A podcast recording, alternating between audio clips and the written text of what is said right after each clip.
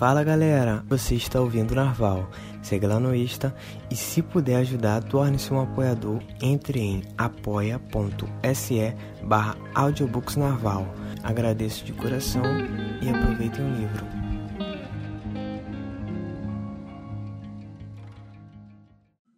Prólogo Venho aperfeiçoando por muitos anos a ciência das artes marciais.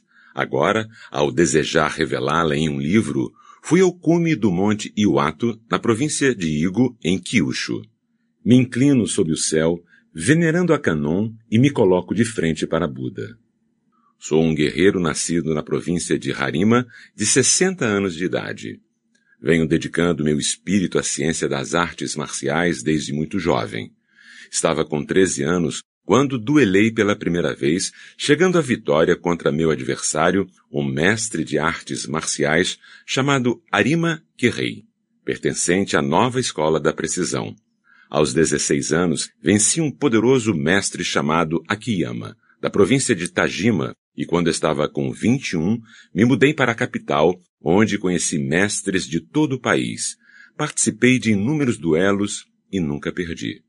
Viajei de província em província, encontrando mestres das mais variadas escolas. Entre os 13 e os 29 anos, participei de mais de 60 duelos, sempre com vitórias. Ao chegar aos 30 anos, senti necessidade de refletir sobre minhas experiências e me dei conta de que não havia vencido tantas lutas apenas por alcançar o domínio das artes marciais. Talvez isso tenha acontecido por eu ter um talento nato para esta ciência, praticando-a sem desvios de caminho ou pelas falhas no ensinamento de outras escolas. De todo modo, depois de muito refletir, pratiquei dia e noite para conseguir alcançar o ápice e chegar ao domínio profundo do espírito da estratégia nas artes marciais. Estava então com 50 anos. Desde então, tenho caminhado sem seguir mestre algum Agora, para escrever este livro, não pego nenhuma referência dos velhos ditados do budismo, nem do confucionismo, e uso velhas histórias militares ou sobre a estratégia militar. Tendo céu e Canon como espelhos, pego minha pena e começo a escrever às quatro da manhã do décimo dia do décimo mês de 1643. O manuscrito da Terra. As artes marciais são a filosofia de vida do guerreiro, especialmente os oficiais deveriam praticar essas artes, e os soldados deveriam, ao menos, saber sobre elas. Na atualidade, já não existem guerreiros com esse tipo de conhecimento. Antes de qualquer coisa, vamos dar um exemplo de filosofia de vida. O budismo significa viver para ajudar as pessoas, o confucionismo é um caminho para reformar a cultura. Para o médico, curar é uma filosofia de vida. Um poeta ensina a arte da poesia. Outras pessoas se dedicam a prever o futuro, ou outras artes ou disciplinas. As pessoas escolhem os caminhos pelos quais sentem mais afinidades e desenvolvem suas preferências individuais. Poucas são as pessoas afeiçoadas à filosofia de vida marcial. Antes de tudo, o caminho escolhido pelos guerreiros significa familiaridade com as artes culturais e marciais. As pessoas pensam normalmente que todos os guerreiros refletem sobre o fato de estarem preparados para morrer. No que se refere à morte, esta preparação não se limita aos guerreiros. Os monges, as mulheres, os camponeses e inclusive aqueles que pertencem às classes mais baixas conhecem suas obrigações, se envergonham de serem descuidados com elas e se resignam com a morte, nisso não há nenhuma diferença. A filosofia de vida marcial praticada pelos guerreiros se baseia em superar aos demais em tudo e em qualquer coisa. Seja mediante a vitória em um duelo individual ou ganhando uma batalha com muitas pessoas. O indivíduo sempre busca servir aos interesses de quem o emprega, servir a seus próprios interesses, ter reconhecimento estar socialmente estabelecido. Tudo isso é possível através das artes marciais. No entanto, haverá pessoas no mundo que pensem que ainda que alguém aprenda as artes marciais, estas não servirão de nada ao surgir uma necessidade real. Sobre isso, digo que o conhecimento só é verdadeiro se sua prática nos for útil em qualquer situação ou ocasião, portanto devemos ensinar a ciência das artes marciais com este objetivo. Sobre a ciência das artes marciais. Na China e no Japão, os praticantes desta ciência são tradicionalmente chamados de mestres das artes marciais. As pessoas que vivem das artes marciais na atualidade apenas se restringem à prática da esgrima. Os sacerdotes dos templos Kashima e Kantori, da província de Itachi, fundaram escolas, afirmando que sua sabedoria foi transmitida pelos deuses e viajam de província em província, transmitindo seus ensinamentos, mas este é um fenômeno relativamente recente. A arte da vantagem foi incluída como disciplina nas escolas, por isso, uma vez que falamos dessa arte, não podemos nos limitar tão somente à esgrima. Está fora de questão que seja possível alcançar o domínio da ciência militar deste modo. Quando observo a sociedade, vejo que as pessoas transformam as artes em algo a ser comercializado, as consideram como mercadoria, distinguindo o superficial e o substancial, penso que esta atitude tem muito mais de decoração do que de verdade. Os que ensinam e os que aprendem se aproveitam das artes marciais popularizadas comercialmente, e a consequência disso é que, como disse alguém, os fanáticos por essas artes se transformam na origem de graves feridas. De maneira geral, existem quatro formas de viver ou filosofias de vida a do cavaleiro, a do camponês, a do artesão e a do comerciante. Em primeiro lugar está a do camponês. Ele cria todo tipo de ferramentas agrícolas e passa anos prestando atenção às mudanças das estações. Esta é a maneira de viver do camponês. Em segundo lugar está a do comerciante. É aquele que elabora o licor, obtém os diversos utensílios necessários para a sua produção e vive dos benefícios que obtém segundo a qualidade do que produz. Esta é a forma de viver do comerciante.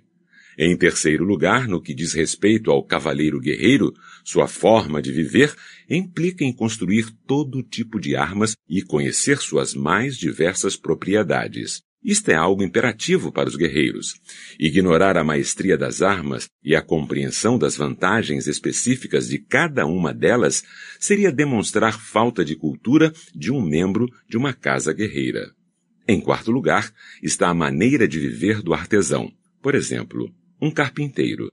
Ele fabrica de forma habilidosa todo tipo de ferramentas, sabe como usar cada uma delas com perícia, desenha corretamente os projetos utilizando o esquadro e a régua, e vive através da prática diligente de suas técnicas. Descobriremos a ciência das artes marciais comparando-a com a disciplina do carpinteiro. A história do carpinteiro é utilizada como uma metáfora com referência ao conceito de casa, Falamos de casas aristocráticas, casas militares e casa das artes. Dizemos que uma casa se derruba ou que uma casa se mantém e também falamos de uma ou outra tradição e estilo. Assim como usamos a expressão casa, usei a disciplina do mestre carpinteiro como metáfora.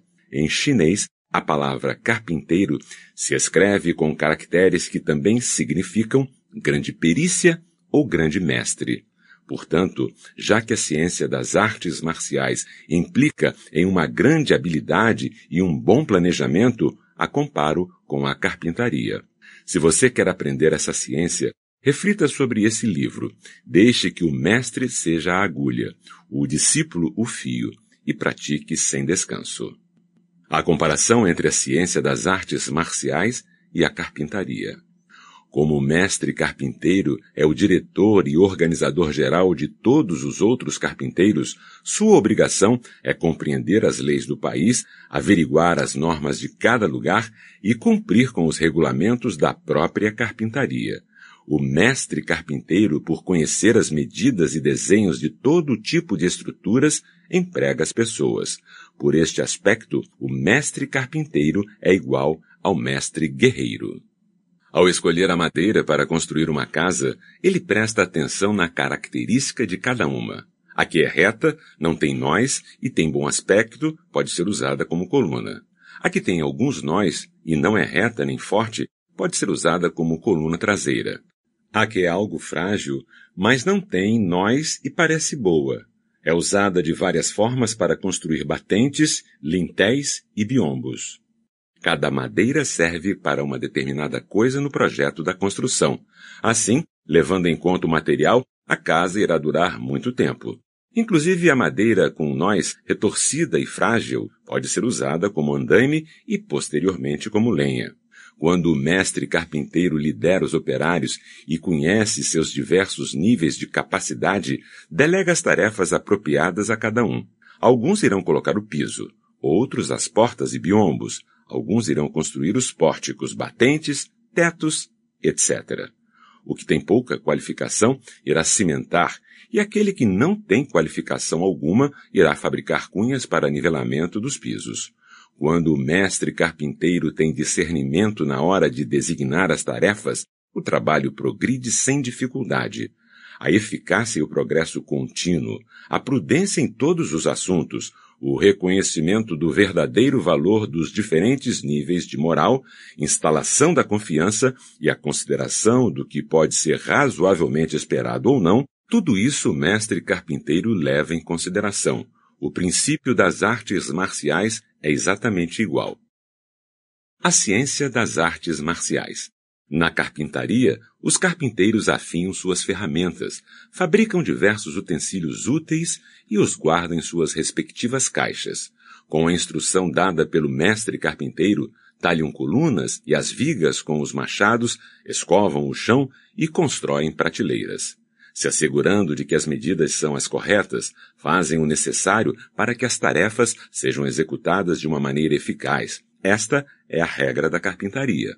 Quando uma pessoa desenvolve o conhecimento prático de todas as capacidades desta técnica, ela poderá vir a ser um mestre carpinteiro. Para os carpinteiros, um hábito essencial é ter suas ferramentas afiadas e mantê-las assim. O carpinteiro tem a obrigação de usar essas ferramentas com maestria, fazendo inclusive objetos como templos em miniatura, estantes, abajures e etc.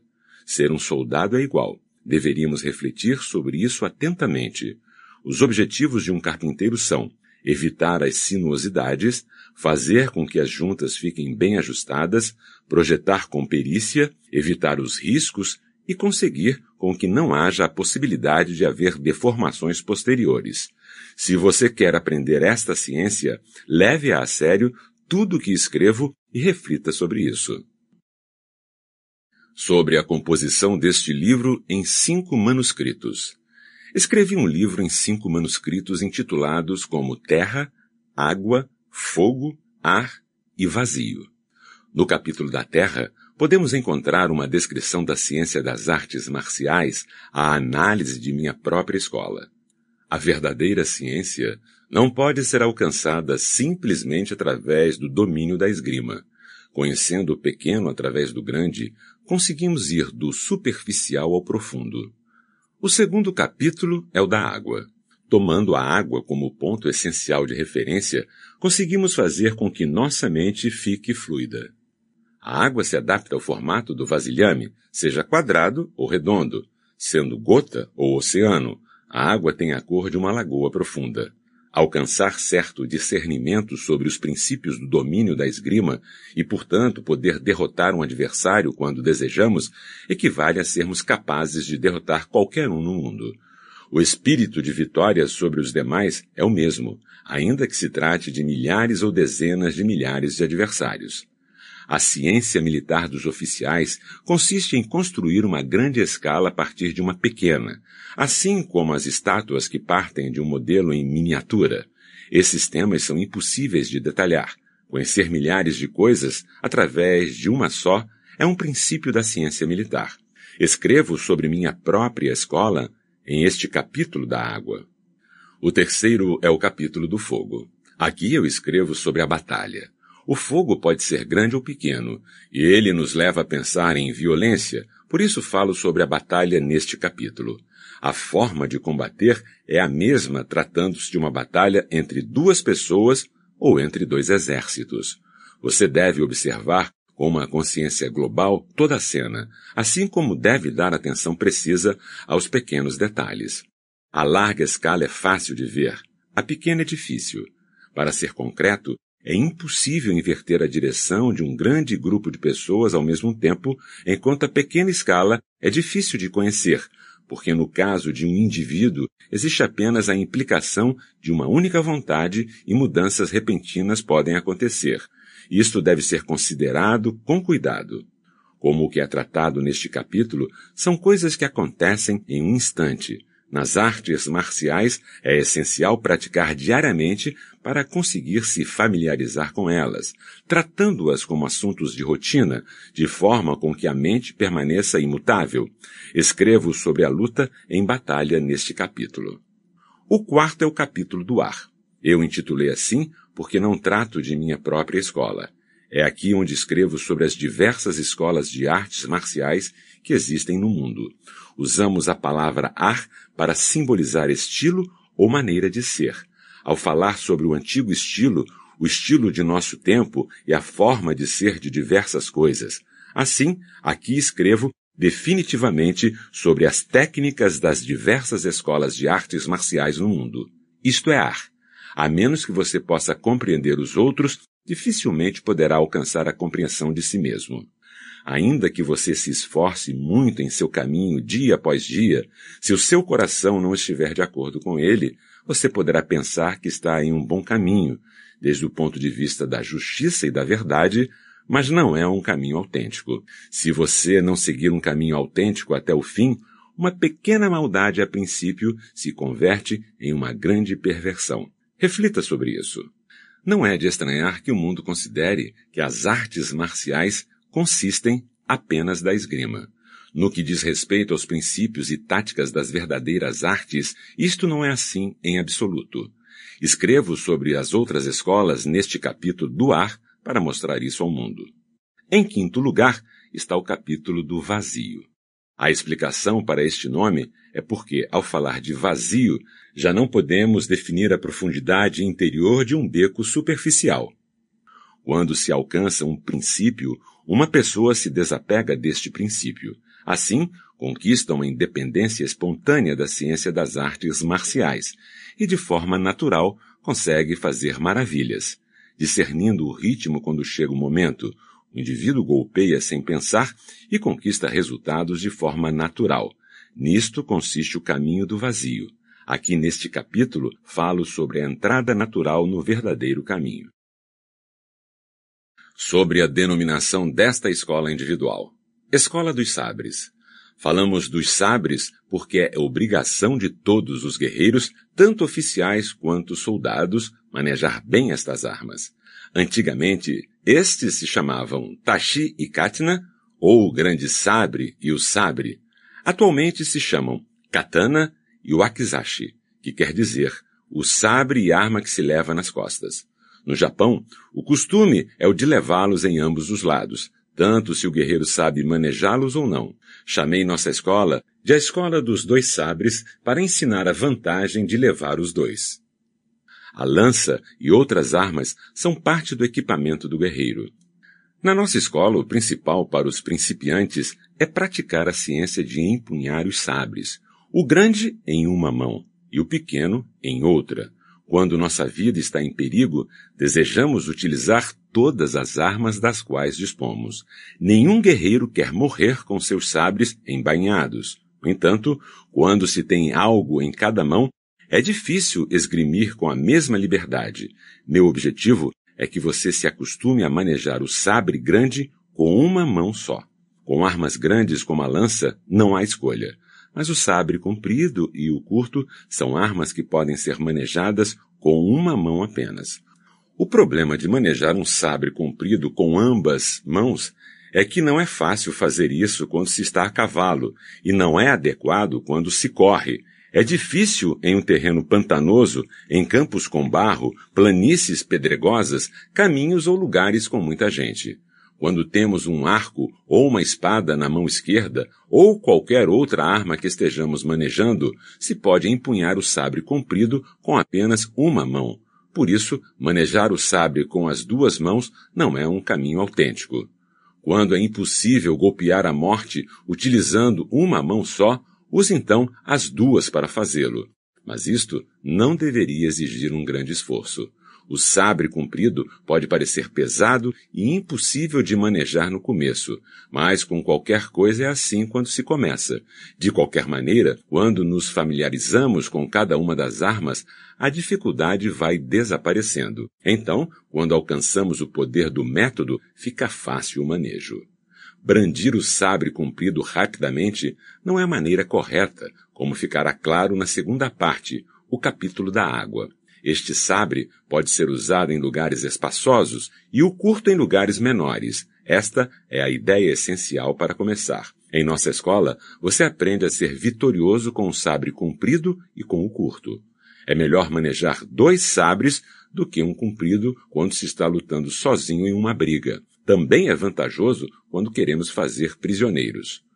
Pontos como este não precisam ser detalhados exaustivamente. De cada um deles, milhares de coisas podem ser inferidas. Quando você tem obtido o domínio da prática da ciência das artes marciais, não haverá nada que não consiga ver. É necessário refletir profunda e cuidadosamente sobre isso. Sobre o conhecimento dos princípios das palavras, artes marciais. Quem aprendeu a manejar bem o sabre comprido se chama normalmente de mestre de artes marciais. Nesta profissão, alguém que sabe usar bem o arco é o arqueiro, enquanto o que aprendeu a usar o fuzil se chama fuzileiro. Se seguirmos esse modelo, aquele que aprende a usar bem o sabre deveria ser chamado de homem de sabre comprido e homem com armas nas costas, posto que o arco, o fuzil, a albarda e a lança são armas dos guerreiros, são, então, técnicas das artes marciais. No entanto, é lógico falar sobre esta ciência com referência específica ao sabre comprido. A sociedade e as pessoas são mantidas em ordem pelos poderes desta arma e ela é a origem das artes marciais. Quando você alcançar a capacidade para manejar este sabre, poderá vencer dez homens com apenas uma mão. Quando é possível vencer dez homens com apenas uma mão, então é possível vencer a mil homens com cem e dez mil com mil. Por isso, nas artes marciais de nossa escola, um homem é igual a dez mil. No que se refere à maneira de viver, eles também são budistas, mestres na arte do chá, mestres de etiqueta, bailarinos, etc. Inclusive, se você não vive nada disso, mas tem um amplo conhecimento de tudo, poderá enxergar cada uma dessas filosofias de vida em todas as coisas. De todo modo, como seres humanos, é essencial para cada um de nós cultivarmos e polir nosso caminho individual. Sobre o conhecimento das vantagens das armas nas artes marciais. Ao distinguir as vantagens de cada uma, descobrimos que sempre existe um momento e uma situação em que uma ou outra é apropriada. O sabre curto é principalmente vantajoso em lugares pequenos ou estreitos, quando você está muito perto do adversário. O comprido pode normalmente ser usado em todas as situações. A alabarda parece ser inferior à lança no campo de batalha. A lança é a vanguarda e a alabarda é a retaguarda. Com o mesmo grau de treinamento, alguém com uma lança tem um pouco mais de vantagem. Tanto o uso da lança quanto da alabarda depende das circunstâncias. Nenhuma das duas é muito útil em ações com muita gente envolvida. Nem sequer são apropriadas para fazer prisioneiros. Devem ser reservadas para o campo de batalha, onde são essenciais. No entanto, se você aprende a usar ambas nas salas de exercícios, se concentrando nos pequenos detalhes e perdendo assim o método real, dificilmente serão adequadas. O arco também se adapta ao campo de batalha para levar a cabo ataques e retiradas estratégicas. É excelente nas batalhas em campo aberto porque pode ser disparado rapidamente e de imediato contra as filas dos adversários. No entanto, é inadequado para assaltar um castelo e para situações nas quais o adversário se encontra a mais de 200 metros. Atualmente, não apenas o arco, mas também as demais artes possuem mais flores que frutos. Ditas técnicas são inúteis quando se apresenta uma necessidade autêntica. Dentro das muralhas do castelo, nada é comparável à arma de fogo. Em 1543, os portugueses introduziram as armas de fogo no Japão, no início de uma batalha. Porém, uma vez que começa, a luta corpo a corpo já não é mais adequada. Uma das virtudes do arco consiste em você poder ver o traçado das flechas que está disparando, o que é bom. Parte do inadequado de uma arma de fogo é que não conseguimos ver a trajetória das balas. Isso deve ser considerado com atenção. Em relação aos cavalos, é essencial que sejam fortes, mas não fogosos. Falando em termos gerais, um cavalo deve ser bom trotador. Os sabres comprido e curto devem ser afiados. A lança e a alabarda devem penetrar profundamente, e o arco e a arma de fogo devem ser resistentes e certeiros. Você não tem que se apegar a nenhuma arma em particular ou a nenhuma outra coisa. Isso é importante. O excesso é igual à insuficiência. Sem limitar ninguém, você deve ter tantas armas quanto seja conveniente. Manter gostos e aversões é ruim tanto para os oficiais quanto para os soldados. O pensamento pragmático é essencial. Sobre o ritmo das artes marciais. Em tudo existe o ritmo mas o ritmo das artes marciais em particular são difíceis de dominar sem praticar. O ritmo se manifesta no mundo em coisas como a dança e a música, as flautas e os instrumentos de corda. Tudo isso são ritmos harmoniosos. No campo das artes marciais, existem ritmos e harmonias no tiro com arco, com armas de fogo, inclusive na equitação. Em qualquer arte, em qualquer ciência, o ritmo não deve ser ignorado. Existe inclusive um ritmo em estar vazio. Na vida profissional de um guerreiro, existem ritmos para ascender de patente e ritmos para descender, ritmos de satisfação e de frustração. No campo do comércio, há ritmos para ficar rico e ritmos para perder a própria fortuna. A harmonia e a falta de harmonia no ritmo se apresentam em todas as maneiras de viver, é imperativo distinguir cuidadosamente entre os ritmos da floração e os ritmos da decadência em cada coisa específica. São diversos os ritmos das artes marciais. Em primeiro lugar, conhecer os ritmos corretos e compreender os ritmos errados. Discernir os ritmos apropriados entre os grandes e pequenos, os lentos e os rápidos. Conhecer os ritmos das relações espaciais e os ritmos de investimento. Esses assuntos são especialidades da ciência marcial. A menos que você entenda estes ritmos, não poderá confiar em sua arte marcial. A forma de ganhar uma batalha, segundo a ciência militar, é conhecer os ritmos dos adversários concretos e usar os ritmos que os teus adversários não esperam, produzindo ritmos sem formas a partir de ritmos de sabedoria. Com a ciência das artes marciais de nossa escola, expostas previamente à mente ampliada de forma natural, através da prática diligente dia e noite, e para poder transmitir isso ao mundo como uma ciência coletiva e individual, escrevo pela primeira vez estes cinco manuscritos. Para as pessoas que queiram aprender minha ciência militar, existem normas para o aprendizado desta arte. Considere o que é correto e verdadeiro. Pratique e cultive a ciência. Se familiarize com as artes. Conheça os princípios do ofício. Entenda o prejuízo e o benefício que cada coisa pode trazer. Aprenda a ver cada coisa com exatidão. Tome consciência do que não é óbvio. Seja cuidadoso, inclusive com os assuntos irrelevantes. Não faça nada que seja inútil. Falando de forma geral, a ciência das artes marciais deve ser praticada levando em conta essas coisas. Uma vez que você tenha aprendido os princípios, não deverá ser derrotado em nenhum combate individual contra 20 ou 30 adversários. Antes de tudo, mantenha as artes marciais em teu espírito e trabalhe diligentemente de forma direta. Então, poderá vencer com tuas mãos e poderá derrotar os demais vendo com os teus olhos. E mais, quando você refinar tua prática até o ponto de alcançar a liberdade de todo o teu corpo, poderá vencer os demais por meio de teu corpo. E teu espírito treinado nesta ciência poderá também vencer os demais por meio do espírito. Quando alcançar este ponto, como poderá ser derrotado por alguém? Da mesma forma, a ciência militar em grande escala consiste em ganhar conversando com as pessoas boas, empregando um grande número de pessoas, vencer na atitude correta de conduta pessoal, ganhar o governo das nações, ganhar o cuidado do povo humilde. O conhecimento de como evitar a derrota frente aos demais, como ajudar a si mesmo e como incrementar a própria honra é parte da ciência militar.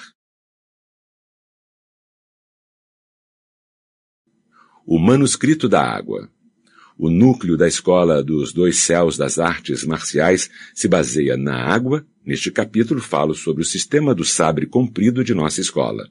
É absolutamente impossível escrever sobre esta ciência com a precisão que a entendo em meu coração.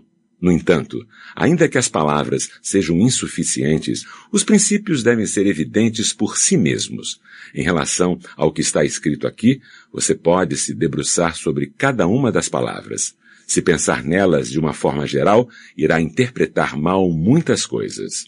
No que diz respeito aos princípios das artes marciais, ainda que eu tenha escrito em vários trechos referências a duelos entre duas pessoas, é essencial entendê-las também em termos de batalha entre dois exércitos, vendo-as em grande escala. Nesta forma de viver em particular, se você errar o caminho, ainda que levemente, se você se desviar do caminho justo, irá cair em estados negativos. A ciência das artes marciais não consiste simplesmente em ler estes escritos. Ao aceitar pessoalmente o conteúdo deste livro, não pense simplesmente que está aprendendo e não imite nada do que está aqui. Tome os princípios como se estivesse descobrindo-os com teu próprio espírito. Se identifique com eles constantemente e trabalhe sobre eles com cuidado. A atitude do espírito nas artes marciais. Na ciência das artes marciais, o estado de espírito deve ser o mesmo que na vida cotidiana.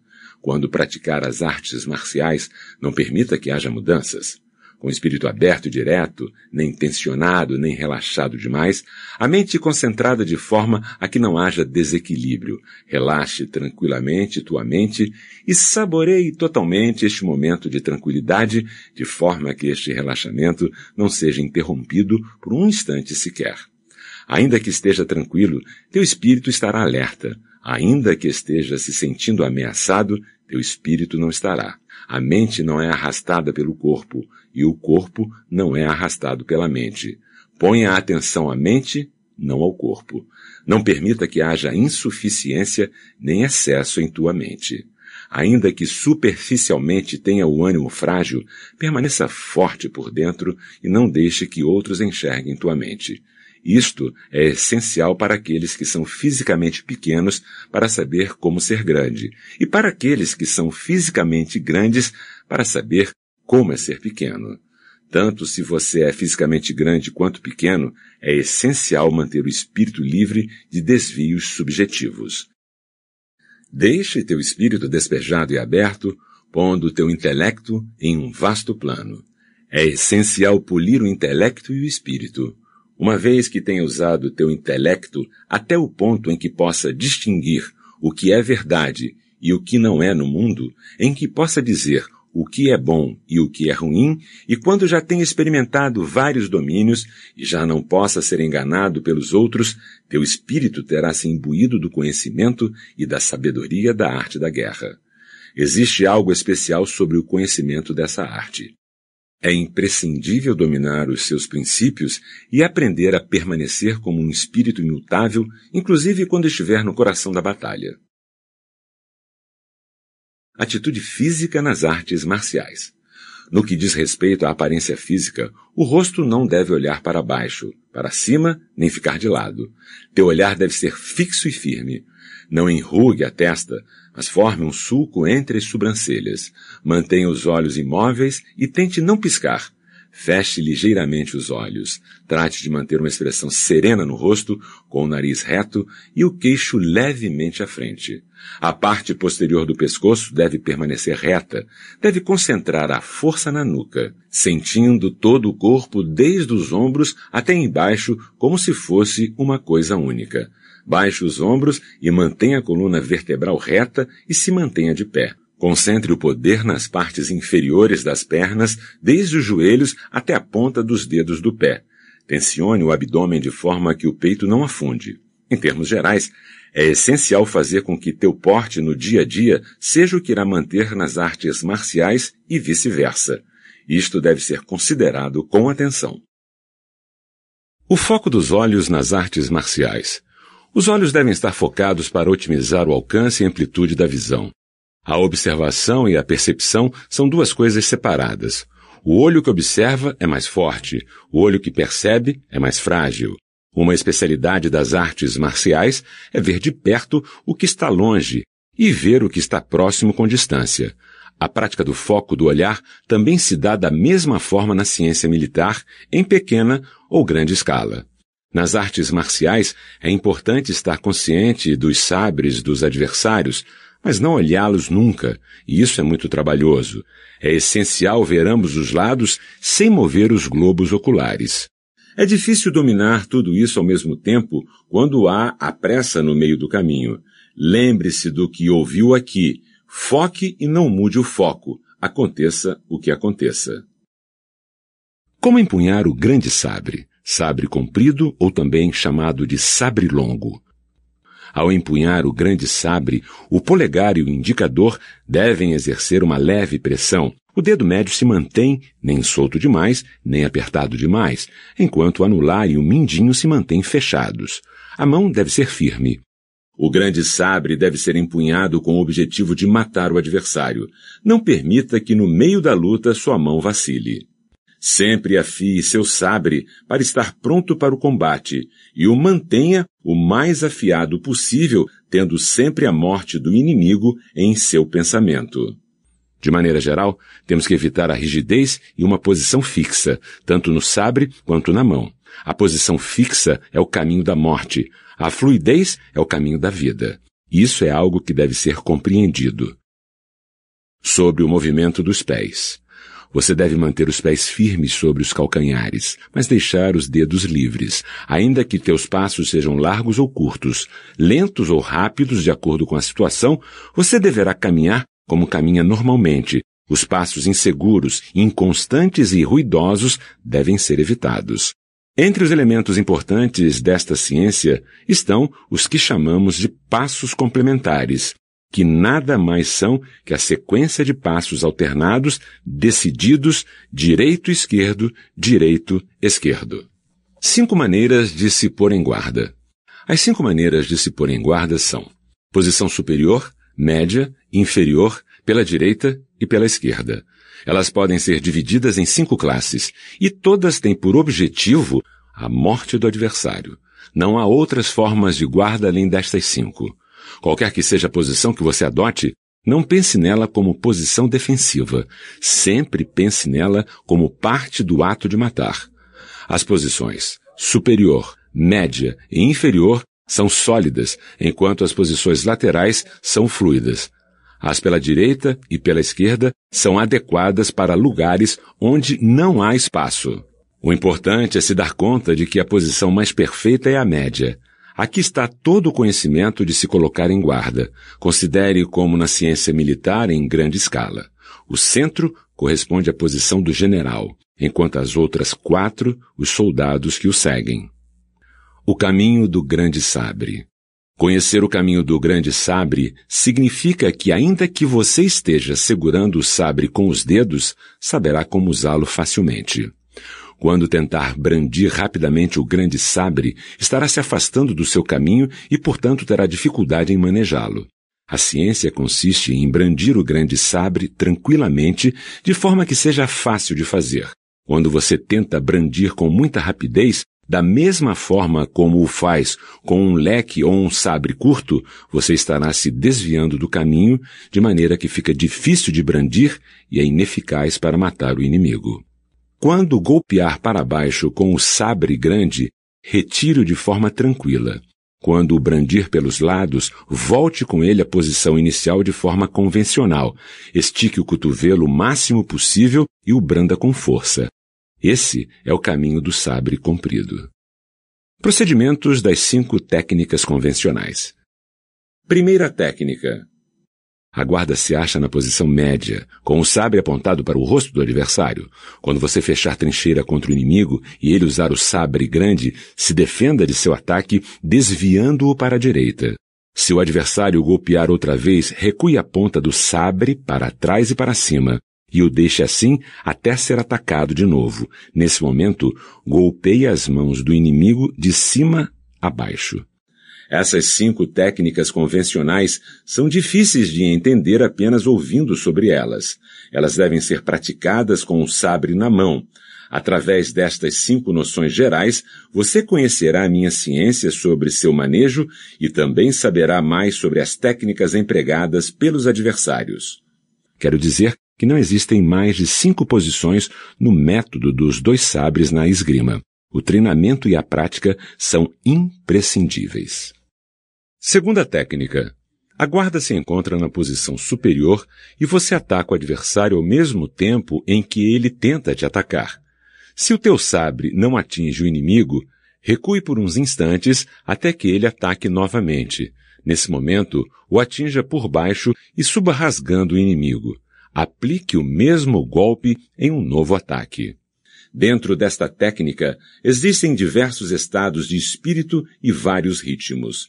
Se você fizer o treinamento da minha escola no que se relaciona a esta técnica, obterá um conhecimento completo das cinco formas de esgrima e poderá vencer em qualquer circunstância.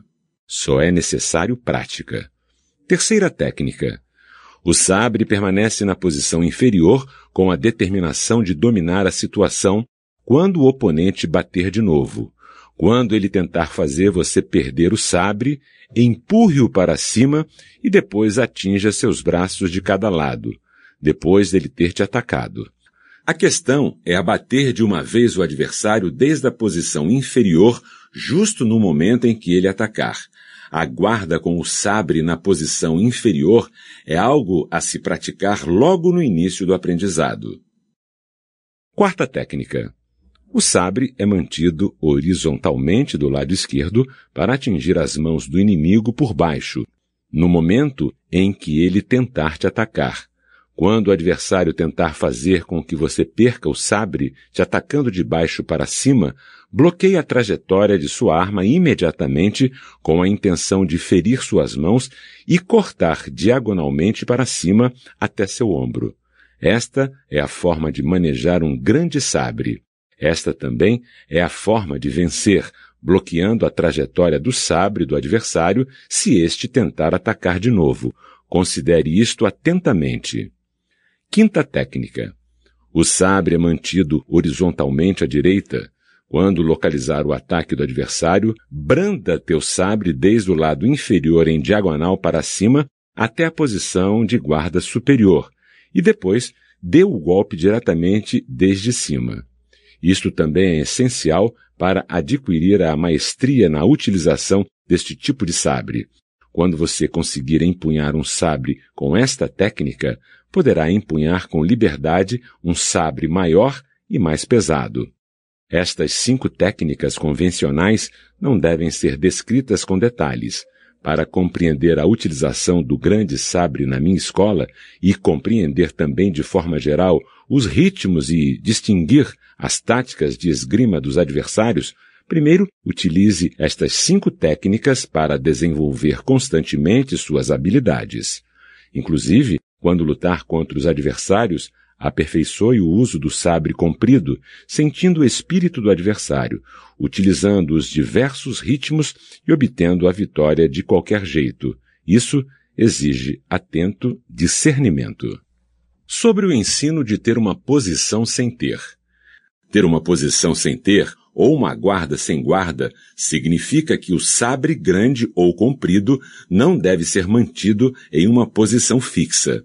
No entanto, já que existem cinco formas de posicionar o sabre, as guardas devem se adaptar a elas. Onde manter o sabre depende da tua relação com o adversário, depende do lugar e deve se adequar à situação. De toda forma, sempre que o empunhe, o que você deve manter em mente é que deve ser fácil matar o adversário. Às vezes, na posição de guarda superior, temos que nos abaixar um pouco, de forma que se transforme em uma posição média, enquanto na guarda média podemos nos elevar um pouco, dependendo da vantagem que possamos obter com isso, de forma que se converta em uma posição superior. Há ocasiões em que a guarda inferior também se eleva um pouco para converter-se em posição média. As duas posições laterais também podem ser deslocadas um pouco para o centro se você estiver frente a frente com o adversário, obtendo como consequência ou uma guarda média ou uma inferior. Desta forma, o princípio consiste em ter uma posição de guarda sem ter uma posição específica. Sempre, ao levantar o sabre, em qualquer situação, em qualquer momento, tenha em mente que o objetivo é matar o inimigo. Ainda que interceptemos, desviemos ou consigamos bloquear o golpe do adversário e imobilizemos ou obstruímos sua trajetória, todos estes movimentos viram oportunidades para acabar com o inimigo. E isso deve ser compreendido. Se você apenas pensar na luta e não no objetivo da luta, você será incapaz de subjugar o adversário. É essencial pensar em tudo como uma oportunidade para matar. Isto deve ser considerado. Na ciência militar em grande escala, a disposição das tropas está pensada junto com a formação das mesmas. Por isso, cada caso é uma oportunidade para ganhar uma guerra. A posição fixa é ruim. Isto deve ser trabalhado com profundidade. Atingir o adversário num só momento. Entre os ritmos utilizados para atingir um adversário, existe o que chamamos de um só momento, encontrando uma posição em que você possa alcançar o adversário, se dando conta do momento em que ele ainda não sabe bem o que fazer, o atinja diretamente, o mais rápido possível, sem mover o corpo e nem fixar tua atenção. Uma vez que esse ritmo tenha sido aprendido, você deverá praticar o ataque intermediário também de forma rápida. O ritmo da segunda primavera. Quando você estiver a ponto de atacar e o adversário recuar rapidamente ou simplesmente parar, finja que vai atacar, mas só o faça quando o inimigo relaxar, depois da tensão. Este é o ataque da segunda primavera. Atacar sem pensar nem planejar. Quando teu adversário for atacar, você naturalmente ficará predisposto a fazer o mesmo. Teu corpo ficará em uma posição ofensiva e tua mente também. Tuas mãos atacarão espontaneamente. A isto se chama atacar sem pensar nem planejar, e é, mesmo que seja um paradoxo, o ataque mais importante. Você irá se deparar com este tipo de ataque várias vezes, e é preciso que seja bem compreendido e aperfeiçoado com a prática. O ataque do curso d'água. O ataque do curso da água é utilizado quando você estiver frente a frente com o adversário e este tenta recuar, esquivar ou parar rapidamente o teu sabre. Expandindo o corpo e a mente, ataque com o sabre, que deverá estar atrás das tuas costas de forma hesitante, como se você estivesse em dúvida e desfira um golpe forte e poderoso. Uma vez que você tenha aprendido este tipo de ataque, com toda certeza será mais fácil atingir o inimigo. É essencial distinguir a posição do adversário. O ataque ao azar.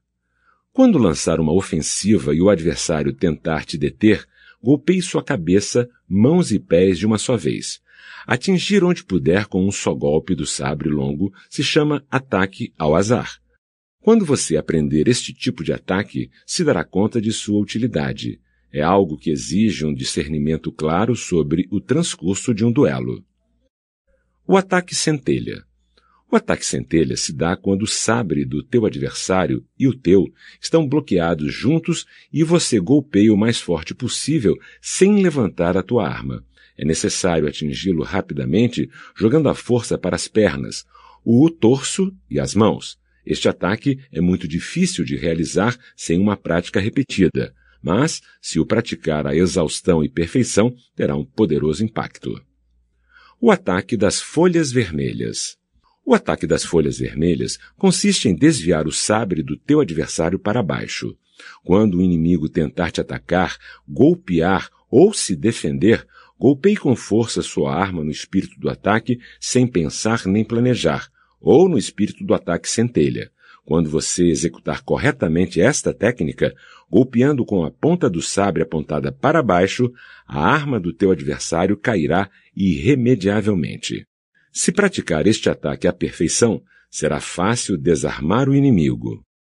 O corpo no lugar do sabre. Nesse sentido, o corpo também pode substituir o sabre. Em geral, quando ficar na ofensiva, tua arma e teu corpo não se lançam simultaneamente ao ataque, dependendo das oportunidades que você tiver de atingir teu adversário. Primeiro, adote uma postura ofensiva com teu corpo e tua arma lutará com independência dele. Você também poderá atingir o inimigo com tua arma sem mover o corpo, mas geralmente primeiro vem a ofensiva com o corpo para depois golpear com o sabre. É necessário muita prática e atenção para realizar este ataque. Atacar e alcançar. Por atacar e alcançar, quero dizer duas coisas diferentes. O sentido de atacar consiste em que, seja qual for o tipo de golpe utilizado, você o fará de maneira deliberada e certeira. Alcançar quer dizer algo como chocar com alguém. Ainda que você se choque com teu adversário de uma forma tão forte que o mate, isso não é atacar. Um ataque se dá quando você consciente e deliberadamente desfere o golpe que quer. Isso exige reflexão. Alcançar um adversário tocando suas mãos e pernas primeiro, para depois desferir um poderoso ataque, é algo como sondar o inimigo. Se você realmente aprender a dominar isso, será algo extraordinário. Isso custa muito trabalho. O corpo do macaco de braços curtos. Nesta posição, a ideia é alcançar o adversário rapidamente antes que ele ataque, sem esticar os braços. Mova todo o corpo rapidamente para entrar no campo defensivo do adversário. O corpo colado significa entrar no espaço do adversário e grudar a ele. Quando entrar no campo defensivo do inimigo, você deve se colar com força à sua cabeça, a seu corpo e às suas pernas. A maioria das pessoas consegue fazer isso rapidamente com suas cabeças e pernas, mas normalmente o corpo fica afastado. Colar a um adversário é se unir a ele de tal maneira a não deixar espaço entre vocês. Pratique esta tática. Competir em estatura. Significa que quando você estiver próximo de um inimigo, baixo, qualquer circunstância, estique as pernas, o peito e o pescoço, de forma que teu corpo não se contraia. Se aproxime do adversário com força, ponha teu rosto na altura do rosto dele, como se quisesse comparar tua altura com a dele para provar que você é o mais alto dos dois. O ponto essencial consiste em maximizar tua altura e se aproximar totalmente. Isto exige um trabalho cuidadoso. Grudar o sabre. Quando você e teu adversário estão lutando e ele detém o teu ataque, se aproxime com o teu sabre grudado no sabre dele. Grudar dificulta a separação dos sabres. Você o deve manter grudado com força. Existe o estar grudado e o estar travado. Estar grudado é mais forte que estar travado. Isso deve ser distinguido. O ataque com o corpo. Este ataque se dá quando você se aproxima pelo lado do adversário e o golpeia com teu corpo. Virando teu rosto levemente de lado, avance levemente teu ombro esquerdo e o atinja no peito. Ao golpeá-lo, exerça toda a força possível. A ideia deste ataque consiste em aproximar-se com um salto no momento de máxima tensão. Uma vez que você aprenda a se aproximar desta maneira, poderá projetar teu inimigo vários metros para trás. É possível até atingir o adversário com tanta força que o mate, mas isto exige prática e treinamento. Três formas de parar um ataque. Para parar o golpe do sabre de teu adversário, finja que o vai ferir nos olhos. Desvie o seu sabre com o teu para a tua direita, parando assim o ataque.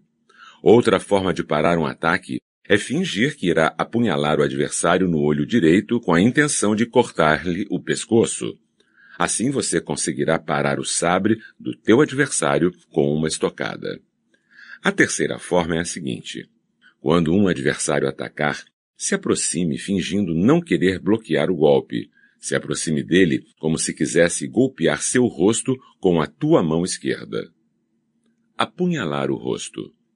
Quando estiver em igualdade de condição com um adversário, é essencial pensar em estocar seu rosto com a ponta de teu sabre nos intervalos da luta.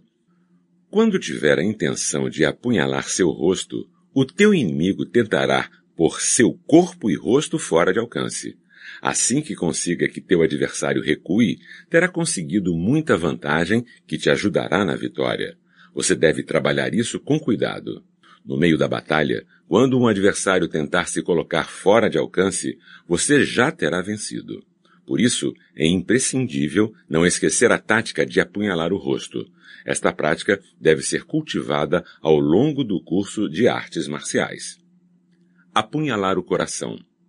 Apunhalamos o coração quando combatemos em um lugar onde há espaço para fazer movimentos do sabre por cima da cabeça para os lados, de forma a atingir teus adversários.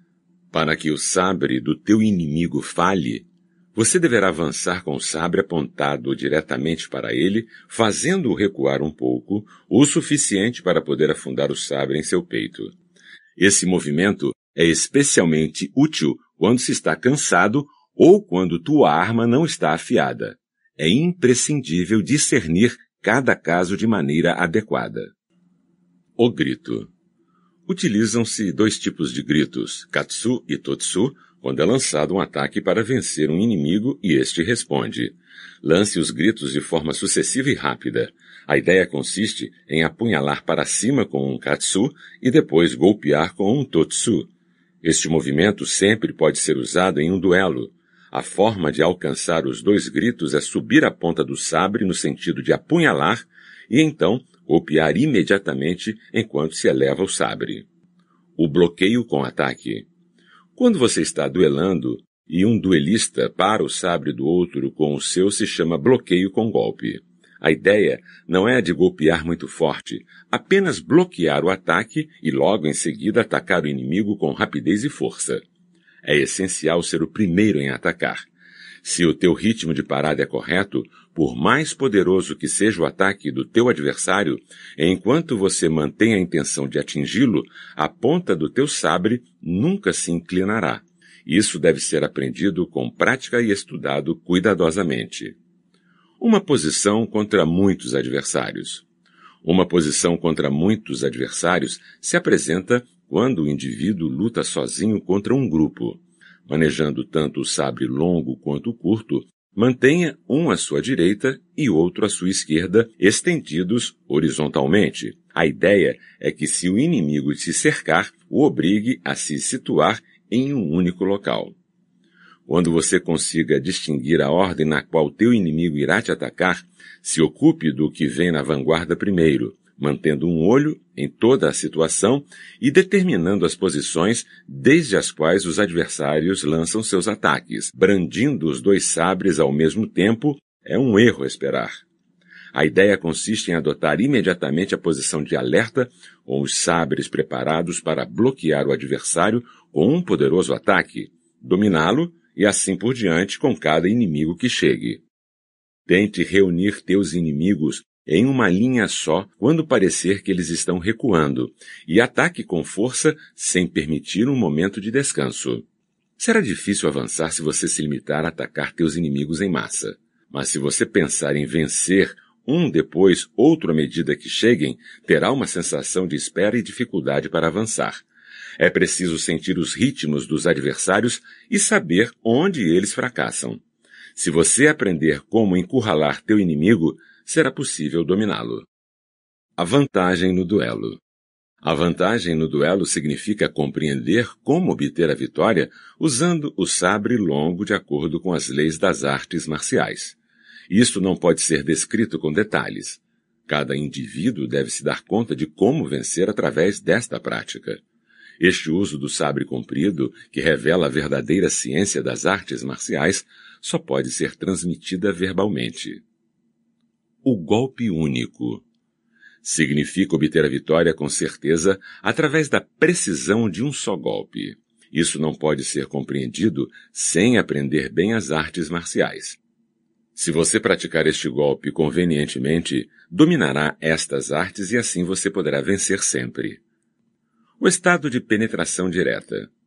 O espírito de penetração direta é algo que se transmite quando se percebe que o indivíduo conseguiu pegar o verdadeiro caminho da escola dos dois sabres. É essencial praticar muito, assim como treinar o corpo nesta ciência militar. E isto só se transmite verbalmente. Epílogo. O exposto anterior é uma explicação geral das artes da esgrima de minha escola. Na ciência militar, a forma de aprender como empunhar o sabre longo e obter a vitória sobre os demais começa com o uso das cinco técnicas convencionais para aprender as cinco categorias de guarda, e depois aprender como manejar o sabre comprido e obter uma liberdade total de movimentos, afiando o espírito para discernir os ritmos do caminho. Quando você for capaz de mover o corpo e os pés de acordo com a tua vontade, poderá vencer uma pessoa e depois outra. Estudando e praticando cada aspecto deste livro, lutando contra outros adversários, paulatinamente você compreenderá os princípios desta ciência, mantendo-a em teu espírito continuamente, sem pressa, desenvolvendo tuas virtudes, aceitando combater com qualquer classe de adversário, aprendendo o coração da ciência, ainda que seja um caminho de 1.600 quilômetros, você dará um passo de cada vez. Pensando pausadamente, compreendendo que é obrigação dos guerreiros praticar esta ciência, decida que hoje você vencerá a pessoa que você era ontem, e que amanhã vencerá aqueles que têm menos capacidade que você, e em seguida as que têm mais. Praticando o que diz este livro, você deverá tomar a decisão de não deixar que tua mente se distraia. Ainda que você vença muitos adversários, enquanto boicotar o treinamento, não andará pelo verdadeiro caminho. Quando este princípio chega ao espírito, irá compreender inclusive como vencer centenas de inimigos sozinho. Uma vez que isso estiver bem aprendido por tua mente, também será capaz de captar os princípios da ciência militar individual ou de grande escala através do poder do conhecimento da arte do grande sabre. Isto é algo que exige total comprometimento, com mil dias de treino e dez mil dias de prática para refiná-lo.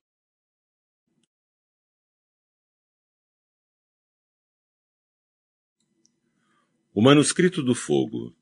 Na ciência militar da escola dos dois sabres se pensa o combate como fogo. As questões relativas à vitória e à derrota na batalha são consideradas como parte pertencente ao livro do fogo, por isso as descrevo aqui. Para começar, as pessoas pensam no princípio da vantagem nas artes marciais de uma forma pequena, estreita. Alguns sabem como se aproveitar de um pequeno golpe no peito, usando as pontas dos dedos, Outros sabem como vencer se servindo de um leque mediante um movimento do antebraço. Também utilizando um sabre de bambu ou algo parecido, parecem aprender a menor vantagem da velocidade, treinando suas mãos e pés desta forma, se concentrando na tentativa de se aproveitar um pouco mais da velocidade. No que diz respeito à minha ciência militar, Diferenciei os princípios da vida e da morte através de numerosos duelos nos quais coloquei minha vida em risco, aprendendo a ciência do sabre. Conheci a força e a fragilidade dos golpes do sabre do inimigo. Compreendi as diversas formas de afiar minha arma e pratiquei como matar os adversários. No transcurso desta ação, nunca me aconteceram percalços bobos, especialmente quando alguém está em pleno combate com a armadura, este alguém não pensa em pequenas coisas. Além do mais, lutar sozinho contra cinco ou dez pessoas, colocando sua vida em perigo, e encontrar uma forma segura de vencê-los, é o cerne de minha ciência militar. Assim, qual é a diferença entre a lógica de alguém que vence dez pessoas e a de mil pessoas que vencem cem mil? Temos que pensar nisso. No entanto, é impossível reunir a mil ou dez mil pessoas para praticar todo dia com o objetivo de aprender esta ciência. Ainda que você só esteja praticando sozinho com teu sabre, se concentre e penetre na mente de teus adversários, descubra seus conhecimentos e táticas, conheça seus movimentos mais eficazes e os mais fracos, averigua como vencer cada um através da ciência militar e você se tornará mestre deste caminho. Quem no mundo pode alcançar a perfeição em minha ciência? Treinando e depurando a técnica dia e noite com a determinação, você poderá chegar à perfeição e, quando isso acontecer, sentirá uma liberdade excepcional, conseguirá fazer maravilhas e chegará a ser dotado de poderes inimagináveis para a batalha. É assim como a lei cósmica se cumpre através das artes marciais. A posição física. Costas ao sol. Nesta posição, o sol ficará atrás de você, mas se a situação não te permitir ficar assim por muito tempo, então deverá lutar de forma a que o astro fique à tua direita. Isso também é válido para os combates em ambientes fechados, onde você deverá manter a luz às tuas costas ou à tua direita. É desejável se assegurar de que não há nada posicionado no caminho que ficar atrás de você e de que há muito espaço à tua esquerda, tomando uma posição tal que o espaço mais estreito fique sempre à tua direita. Da mesma forma, pela noite, quando puder ver teus inimigos, se posicione tendo em mente que os fogos devem ficar às tuas costas e as luzes à tua direita. Outro ponto importante é olhar desde cima o teu inimigo, isto significa que você deve se posicionar no terreno mais elevado, ainda que ele seja levemente mais elevado apenas. Em lugares fechados, o lugar de honra é sempre o mais alto. De toda forma, quando se trata de uma batalha, a ideia é empurrar os adversários até a tua esquerda.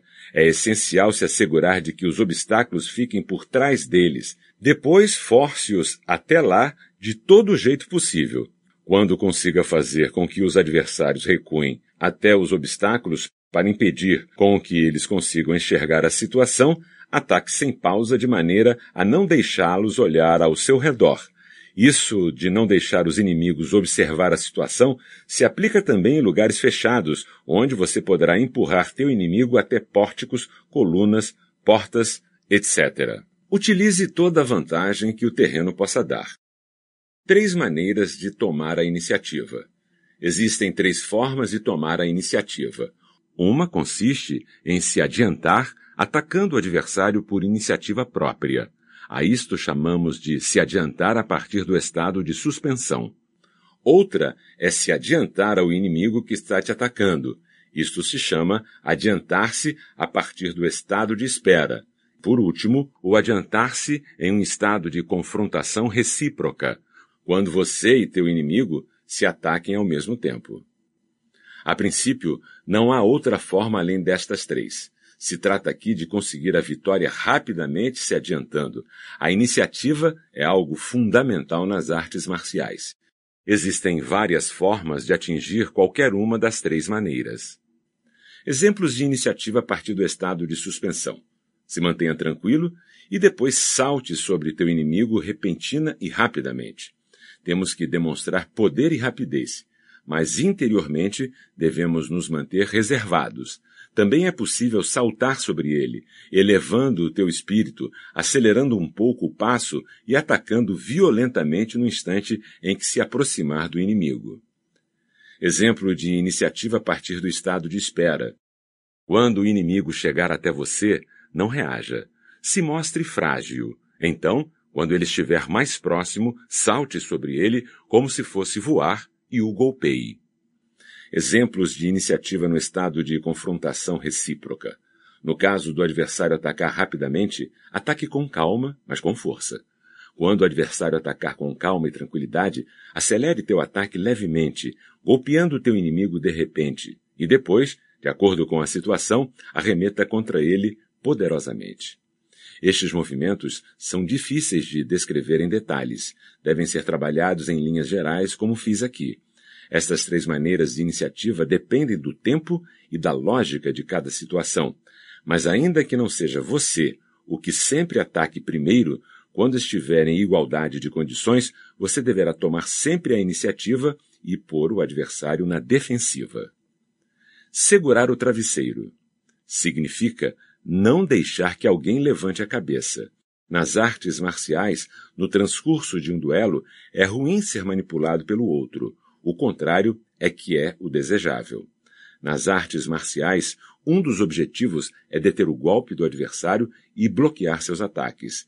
Se conseguir usar o segurar o travesseiro, significa que quando você consiga realmente alcançar o domínio da minha ciência, você estará apto a perceber as intenções de teu inimigo antes que ele as demonstre. Deter o ataque de um inimigo desde o início, não deixando com que ele siga seus planos, é o mote do segurar o travesseiro.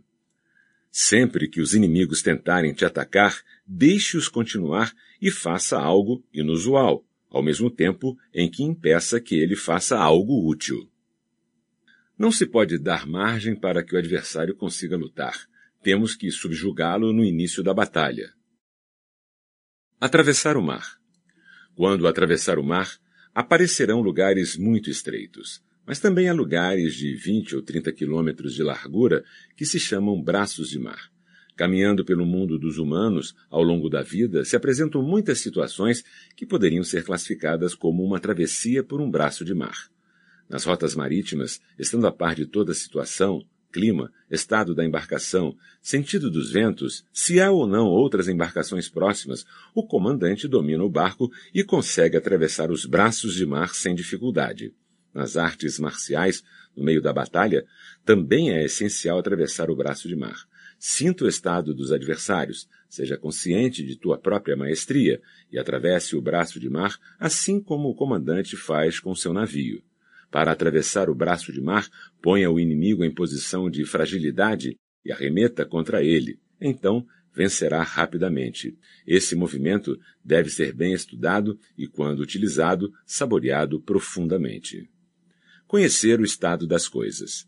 Na ciência militar a grande escala, conhecer o estado das coisas significa discernir o auge e a decadência dos inimigos, distinguindo as intenções das tropas adversárias. Assim, percebendo sua condição, exibindo claramente o estado das coisas, poderá determinar como movimentar tuas próprias tropas e, deste modo, alcançar a vitória. Nas artes marciais individuais, você também deverá conhecer quais são as tradições do adversário, observar seu caráter pessoal, averiguar sua força e fraqueza, assim poderá manobrar contra as expectativas do adversário. Se teu poder de intuição é grande, o estado das coisas será visível para você. Uma vez que tenha alcançado a maestria completa das artes marciais, será capaz de adivinhar o espírito de teus inimigos e encontrar assim muitas maneiras de vencer.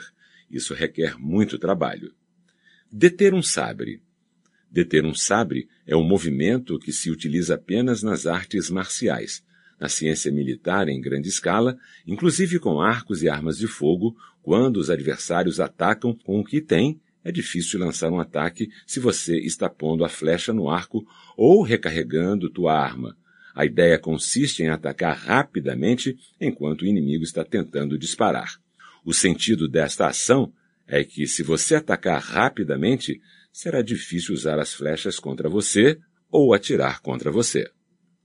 Do mesmo modo, no contexto das artes marciais individuais, se você golpear o início do ataque do sabre o teu inimigo, o combate se transformará em um caos, em um movimento de golpes desordenados e não se chegará a nenhum lugar. Quando um adversário golpear com seu sabre, supere seu ataque bloqueando o sabre com teu pé, para que ele não possa tentar um segundo ataque. O bloqueio não é feito tão somente com os pés. Você terá também que aprender a bloquear com o corpo, bloquear com a mente e, claro, bloquear com o sabre, de tal forma a impedir que o inimigo chegue a fazer um segundo movimento. Isto significa que você deve tomar a iniciativa em qualquer situação. Você nunca deverá golpear ao azar o adversário com o objetivo de concluir o combate de repente significa que você deve continuar sem ceder. Conhecer a desintegração. A desintegração é algo que acontece com todas as coisas. Quando um cavalo cai, uma pessoa ou adversário, o ritmo do tempo desmorona. Na ciência militar em grande escala, também é essencial encontrar o ritmo dos adversários quando se desmoronam e aí persegui-los sem trégua. Se você perder a oportunidade dos momentos vulneráveis, poderá perder a oportunidade do contra-ataque. Nas artes marciais individuais, também acontece do adversário perder os ritmos no combate e começar a desmoronar.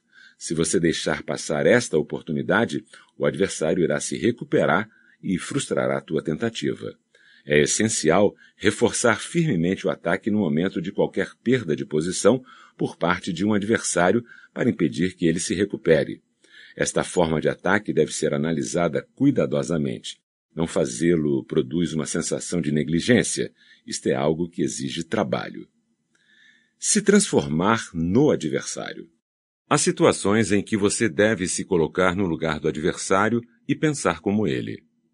Da maneira como vejo as coisas, se um ladrão entra numa casa, é considerado um inimigo poderoso, no entanto, desde o meu ponto de vista, todo mundo está contra ele. Se ele ficar encurralado em uma situação desesperada, os adversários serão os outros. Isto merece uma reflexão.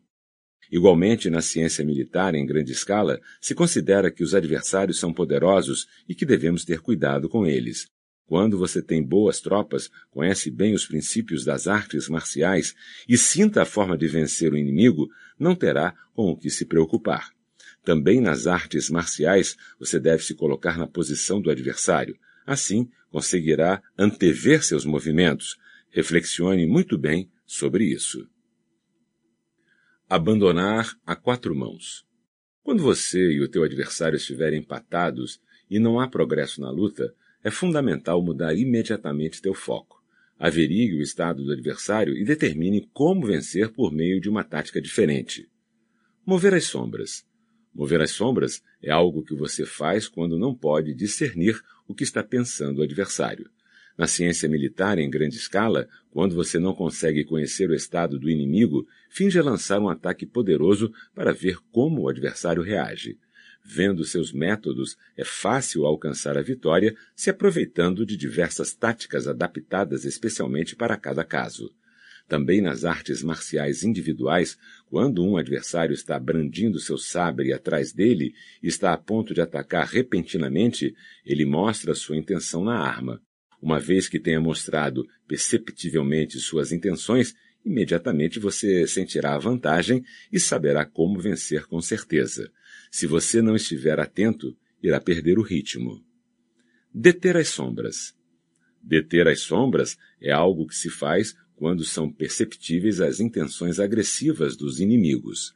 Na ciência militar, em grande escala, isto significa deter a ação do inimigo no mesmo momento de seu impulso para agir. Se você mostrar poderosamente aos adversários como você controla a vantagem, eles mudarão de intenção, inibidos por tua força. Também nas artes marciais individuais, utilize um ritmo de vantagem para deter a firme motivação do inimigo. Depois encontre a vantagem para vencer no momento da pausa e tome a iniciativa. Contágio. O contágio está em tudo. Inclusive o sonho pode ser contagiado, assim como o bocejo pode contagiar. Na ciência militar, em grande escala, quando os adversários estão excitados e fica claro que têm pressa em agir, se comporte como se estivesse sonolento, dando a aparência de estar completamente relaxado e tranquilo. Faça isto e o próprio adversário se contagiará deste estado de ânimo e perderá seu entusiasmo. Essa é a hora de você esvaziar tua mente e atuar rapidamente, obtendo a vitória. Também nas artes marciais individuais é essencial estar relaxado em corpo e espírito e se dar conta do momento em que o adversário se relaxe e tome imediatamente a iniciativa para vencer. Existe um conceito chamado embriagar que é parecido com o contágio. Um estado de ânimo embriagante é o tédio. Outra é a inquietação. Isso deve ser trabalhado em profundidade. A perturbação. A perturbação pode aparecer em qualquer situação. Uma das maneiras de perturbar o inimigo é submetê-lo a uma grande pressão. Outra é surpreendê-lo com o inesperado. Na ciência militar em grande escala, é fundamental criar perturbação. É essencial atacar com determinação enquanto as mentes do inimigo estiverem perturbadas. Aproveite o momento para tomar a iniciativa e vencer. Também nas artes marciais individuais, no começo se mostre relaxado, depois ataque repentinamente com força. Quando o espírito do adversário se desequilibrar, aproveite tua vantagem. A ameaça. Todos temos medos, principalmente do inesperado. Na ciência militar, em grande escala, ameaçar um adversário não é algo que se faça à vista. Você pode ameaçá-lo com sons, fazendo o pequeno parecer grande, realizando um movimento inesperado, se você conseguir captar o momento do medo, poderá alcançar a vitória. Nas artes marciais não é diferente. Você pode ameaçar com o teu corpo, teu sabre e tua voz. O essencial é fazer um movimento repentino e inesperado e aproveitar a vantagem que o medo sentido pelo inimigo criou. Trabalhe isso em profundidade. Unir-se com força. Isso acontece quando você e teu inimigo estiverem lutando a uma curta distância, exercendo uma grande força um contra o outro, e aí, ao perceber que a luta não caminha bem, você cola com força em teu adversário. O ponto essencial é aproveitar-se da oportunidade de vencer, mesmo quando estiver lutando cotovelo com cotovelo. Não deixe espaço entre vocês e perceba bem qual a vantagem você poderá tirar da situação para dar o golpe final. Atacar os lados. Na ciência militar, se você atacar o lado do inimigo mais forte, irá obter uma vantagem, já que ao destruir este lado, todo mundo se verá envolvido em um sentimento de colapso. Também é assim nas artes marciais individuais. Ao infligir dor a partes do corpo do inimigo, cada vez que o adversário faça um movimento agressivo, ele irá se debilitar paulatinamente até que ficará pronto para o golpe fatal e será derrotado. Confundir. Impedir o adversário de manter uma mente tranquila e equilibrada te dará uma grande vantagem. Tente diversas manobras de acordo com a possibilidade e o momento. Faça o adversário pensar que você irá fazer uma coisa e faça outra. Vá confundindo o inimigo até que ele não consiga mais prever teus movimentos. Assim, poderá vencê-lo. Esta é a essência da batalha e deve ser muito bem estudada. Gritos. O ponto essencial é lançá-los de acordo com a situação. Como um grito é poderoso, Gritamos em casos de emergência, incêndios e tempestades. A voz mostra força e poder. Se grita para fazer com que o adversário se mova e depois de tê-lo abatido. Misturar-se. Quando dois grupos estão frente a frente e teus adversários são fortes, ataque um de seus flancos e faça duas tropas se misturarem com as deles até que eles caiam. Depois, ataque outro flanco e faça a mesma coisa.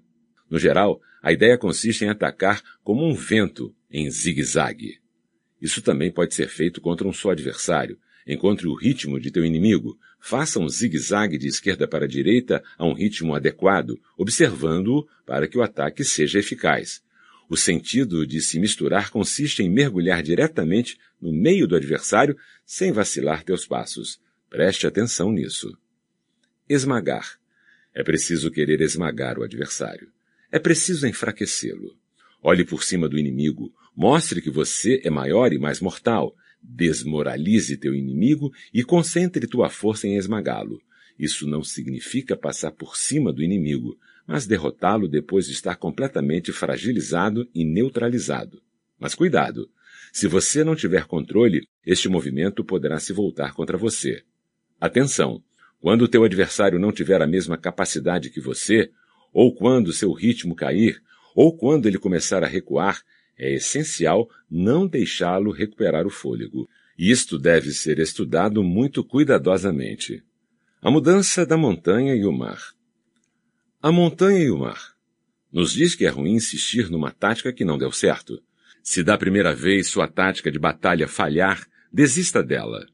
Mude suas táticas de maneira abrupta, fazendo sempre coisas diferentes e se não funcionar, mude de novo. É preciso presença de espírito para agir como o mar, quando o inimigo é como uma montanha, e agir como uma montanha, quando o inimigo é como o mar. Isso exige uma profunda reflexão. A desmoralização. Quando estiver vencendo uma luta graças à tua habilidade nesta ciência, teu inimigo ainda poderá ter a ilusão de virar o jogo, e ainda que pareça já estar subjugado, por dentro se negará a reconhecer a derrota. Você precisa desmoralizá-lo neste caso. Isto significa que você precisará mudar tua atitude repentinamente para impedir que o inimigo siga mantendo esta ilusão. O principal é ver que o adversário se sinta derrotado no fundo da alma. É possível desmoralizar com armas ou com nosso corpo ou nosso espírito. Quando teu inimigo estiver completamente desmoralizado, já não lhe dê atenção. Mas permaneça atento, porque enquanto os inimigos tiverem ambições, dificilmente irão se desmoronar. Renovar-se. Se no combate você perceber que está parado e não faz progressos, abandone teu estado de ânimo e comece a pensar com o teu coração em algo novo. Quando atingir o ritmo, você saberá como vencer. Isto é, se renovar.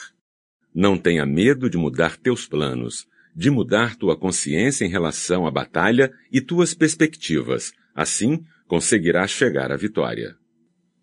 Pequeno e grande. Quando você se encontrar em meio a coisas insignificantes, mude de repente a uma grande perspectiva. Mudar do grande para o pequeno é uma parte importante da ciência da arte da guerra. É essencial para os guerreiros conseguir isso, inclusive na rotina de nossa vida diária. Esta mentalidade é fundamental para a ciência militar em grande ou pequena escala.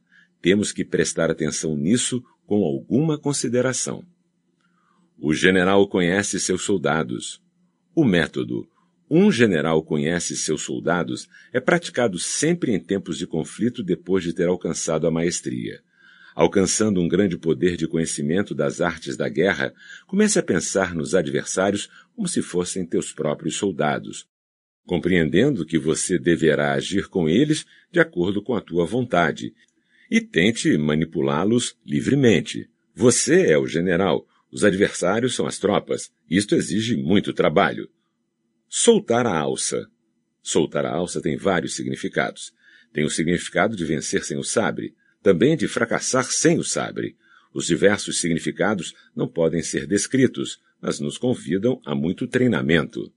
Ser como um muro de pedra.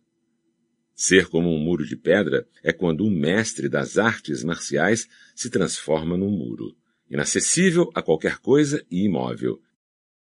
Epílogo o que está escrito anteriormente consiste totalmente em coisas que constantemente vêm ao espírito ao longo da prática da arte da esgrima da minha escola.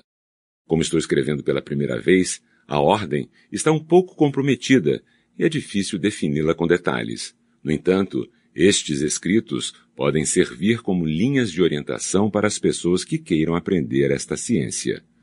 Concentro-me nas artes marciais desde muito jovem, treinando minhas mãos e meu corpo para a maestria na esgrima e experimentando toda a classe de estado de espírito.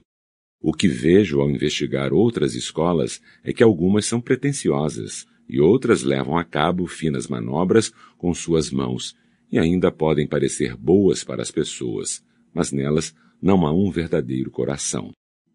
Claro que poderia parecer que as pessoas estão treinando o corpo e a mente, inclusive quando estão praticando estas técnicas, mas se convertem em doentes do caminho de uma maneira crônica e difícil de sanar. Eles são a origem da decadência do caminho reto das artes marciais no mundo e de seu abandono. Para que a arte da esgrima seja uma ciência verdadeira, assim como para obter a vitória na batalha contra os inimigos, não se pode alterar muitos dos princípios descritos aqui. Quando você conseguir o poder do conhecimento de minha ciência militar e a ponha em prática de forma correta, não haverá dúvida de tua vitória.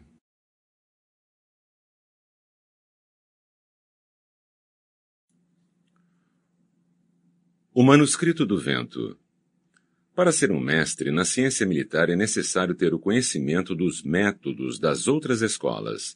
Neste manuscrito, escrevi sobre as escolas de artes marciais. Se você não conhecer as práticas das demais escolas, não poderá entender a prática de minha própria escola. O que vejo quando estudo outras artes marciais é que algumas escolas utilizam sabres grandes e se concentram no poder de seus movimentos.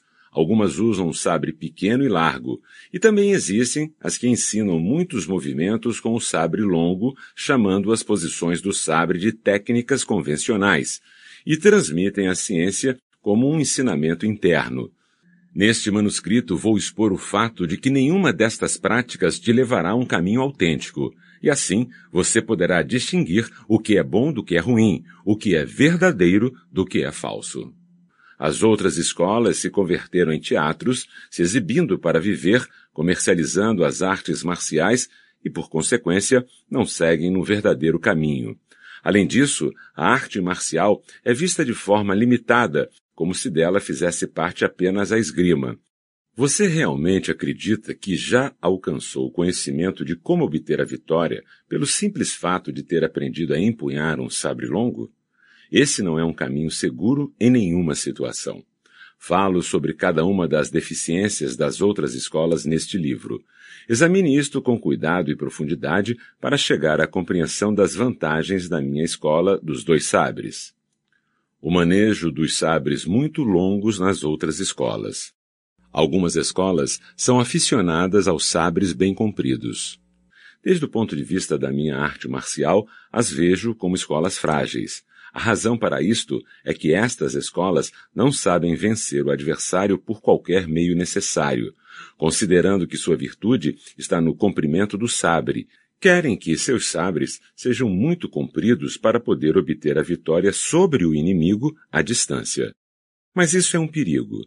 Tentar vencer a distância tirando vantagem do comprimento do sabre é desconhecer os princípios das artes marciais. Por isso considero este tipo de ensinamento um fracasso. Quando você estiver lutando com um adversário e tenha pouco espaço para isso, quanto mais comprido o sabre, mais difícil será atacar com ele. Você não poderá brandir o sabre para trás e para frente com suficiente desenvoltura, te atrapalhando mais do que ajudando.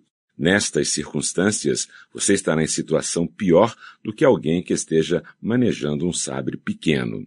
Aqueles que preferem os sabres muito compridos possuem suas razões, mas a lógica apenas eles sabem qual é. Desde o ponto de vista do autêntico caminho do mundo, isto é ilógico. É inevitável perder utilizando um sabre mais curto e não um sabre muito longo.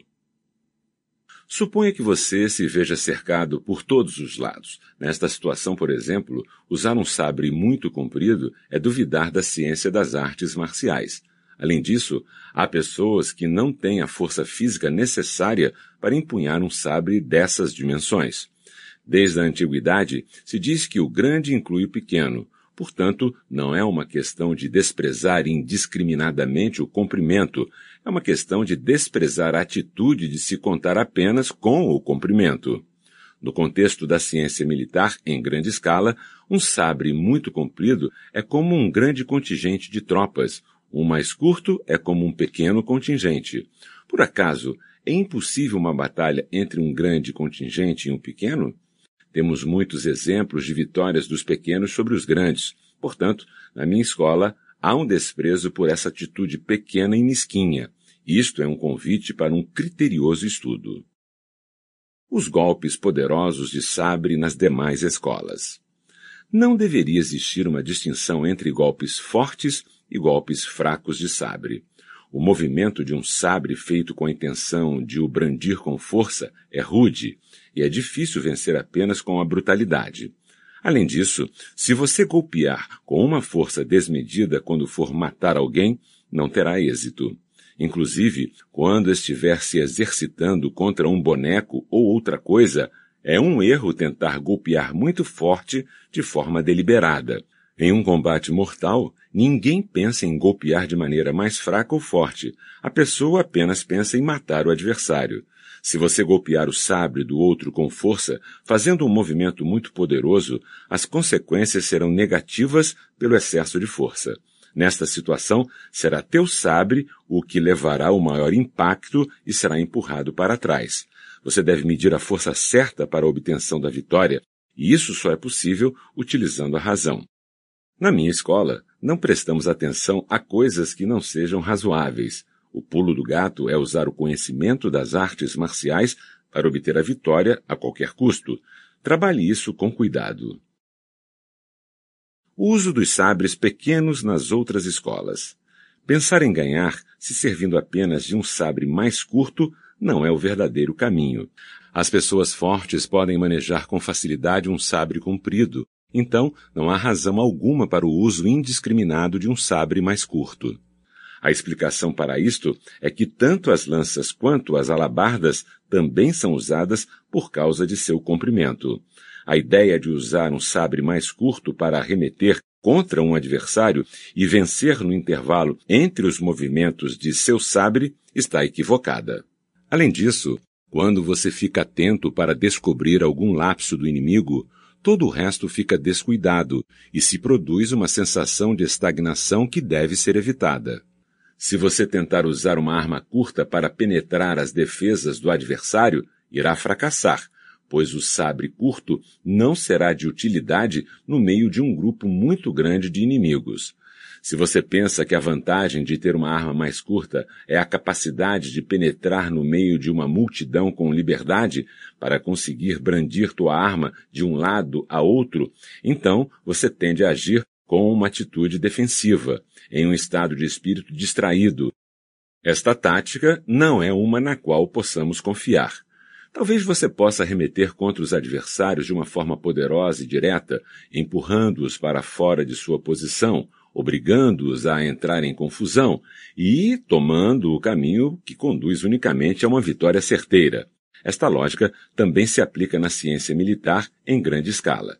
Em igualdade de condições, você pode atacar o inimigo de repente e destruí-lo de uma vez. Esta atitude é a essência da ciência militar.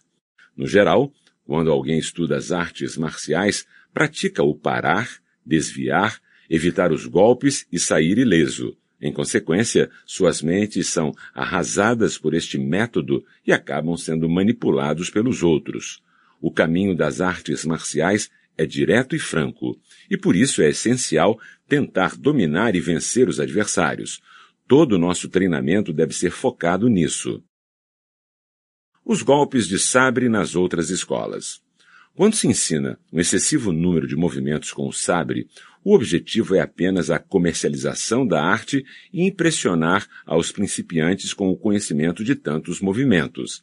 Esta atitude deve ser evitada na ciência militar.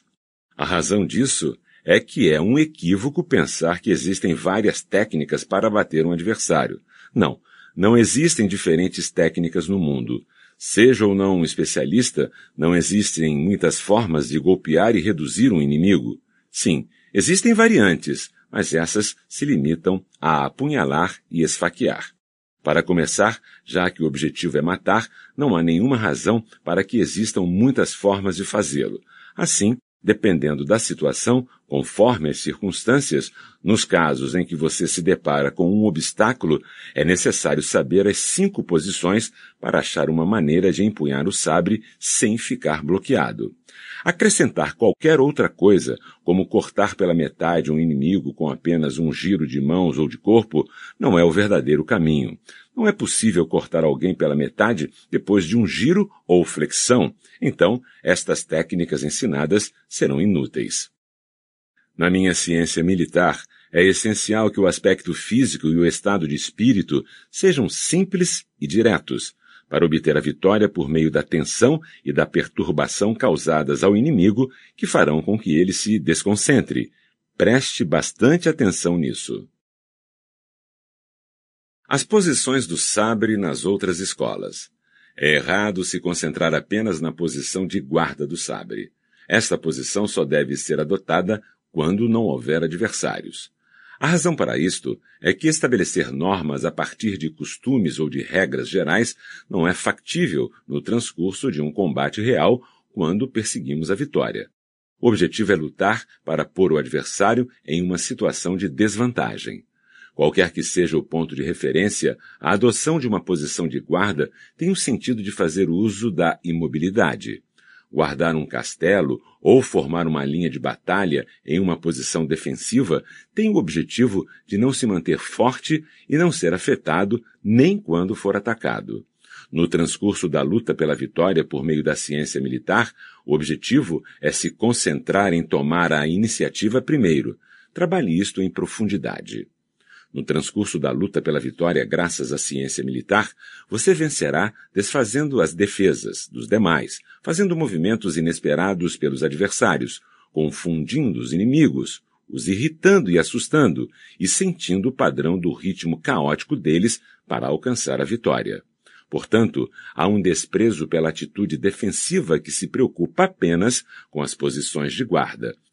Por isso, na minha ciência, existe o que chamamos de ter uma posição de guarda sem ter, que significa que devemos ter uma posição defensiva sem estar na defensiva. Também na ciência militar em grande escala, as principais preocupações para uma batalha equilibrada devem ser aprender a calcular o número de tropas que o adversário tem, se dar conta de como é o campo de batalha, conhecer o estado de tuas próprias tropas, pôr em ordem tuas melhores qualidades, uni-las e depois começar a luta. Há uma preocupação totalmente diferente quando somos atacados primeiro, com o objetivo de manejar suficientemente bem um sabre para parar os golpes dos adversários, devemos pegar as lanças e alabardas e fincá-las no chão como uma paliçada. O foco dos olhos nas outras escolas. O foco dos olhos depende da escola.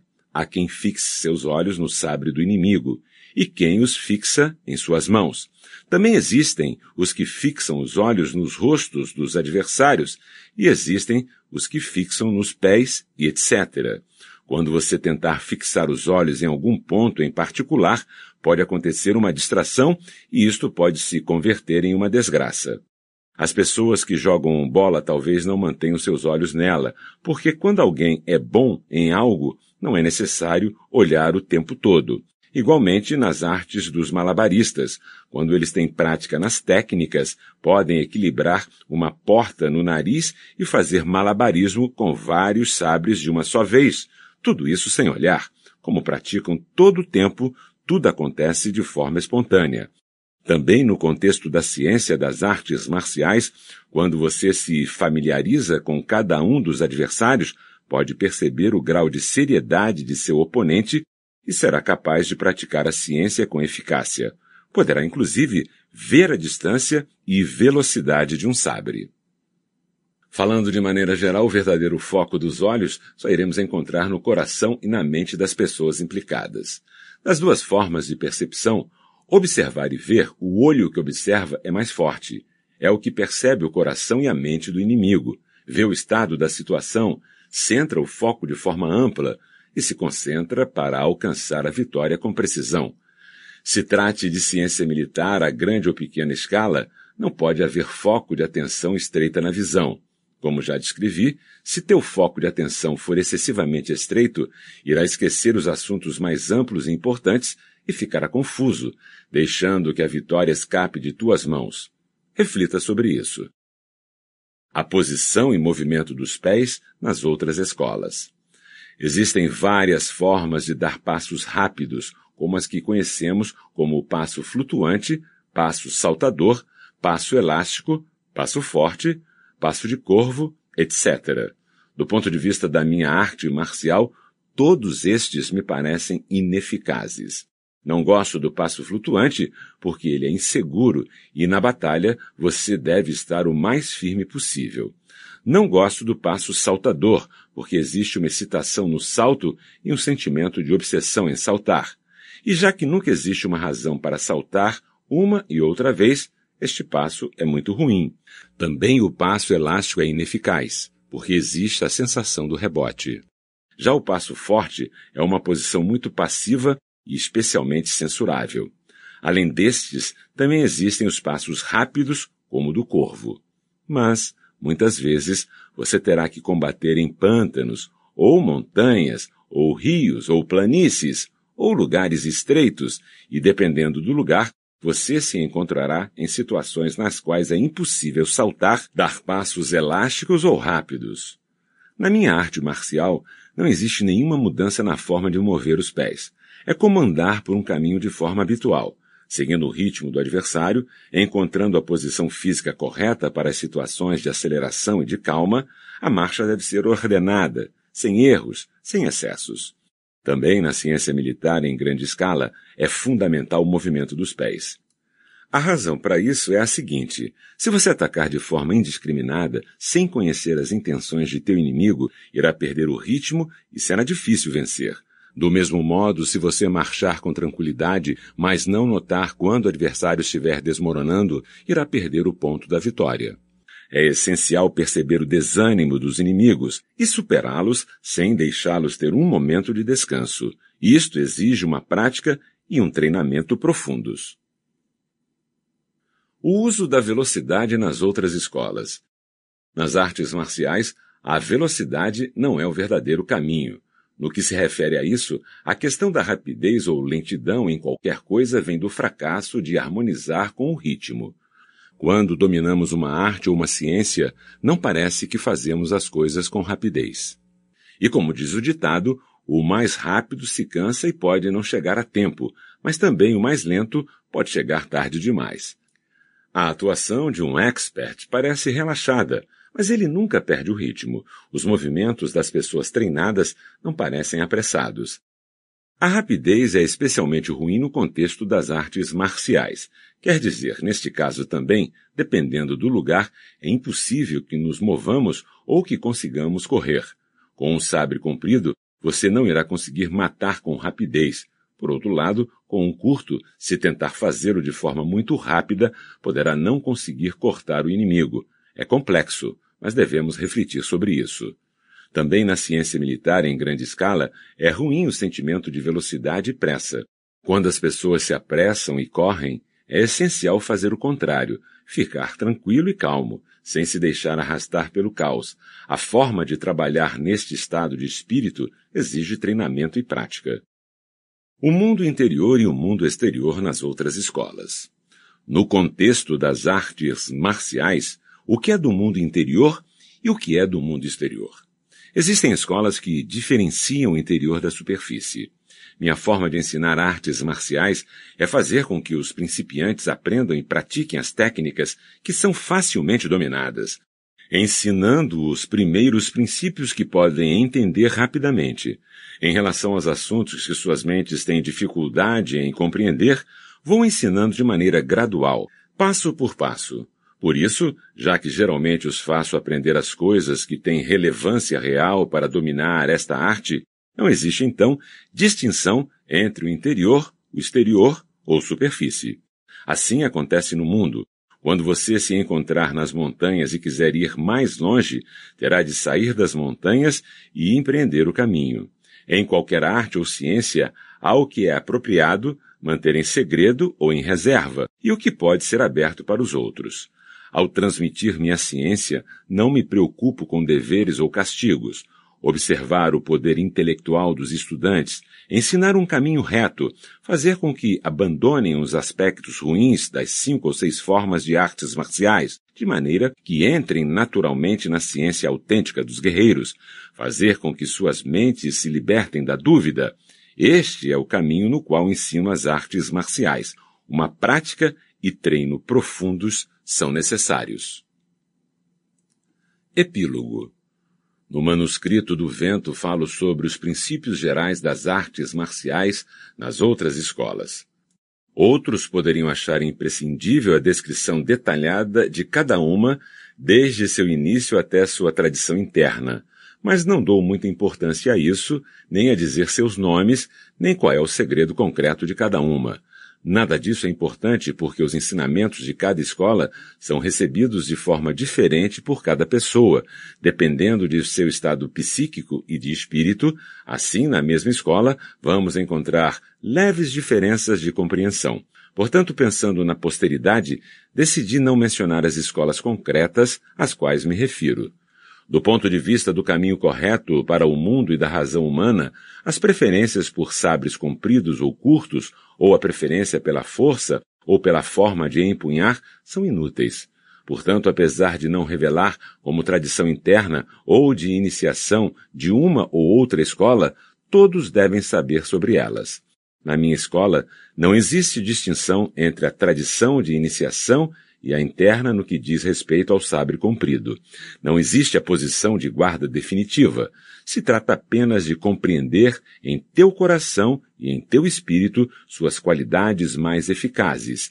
Isto é o essencial da arte marcial.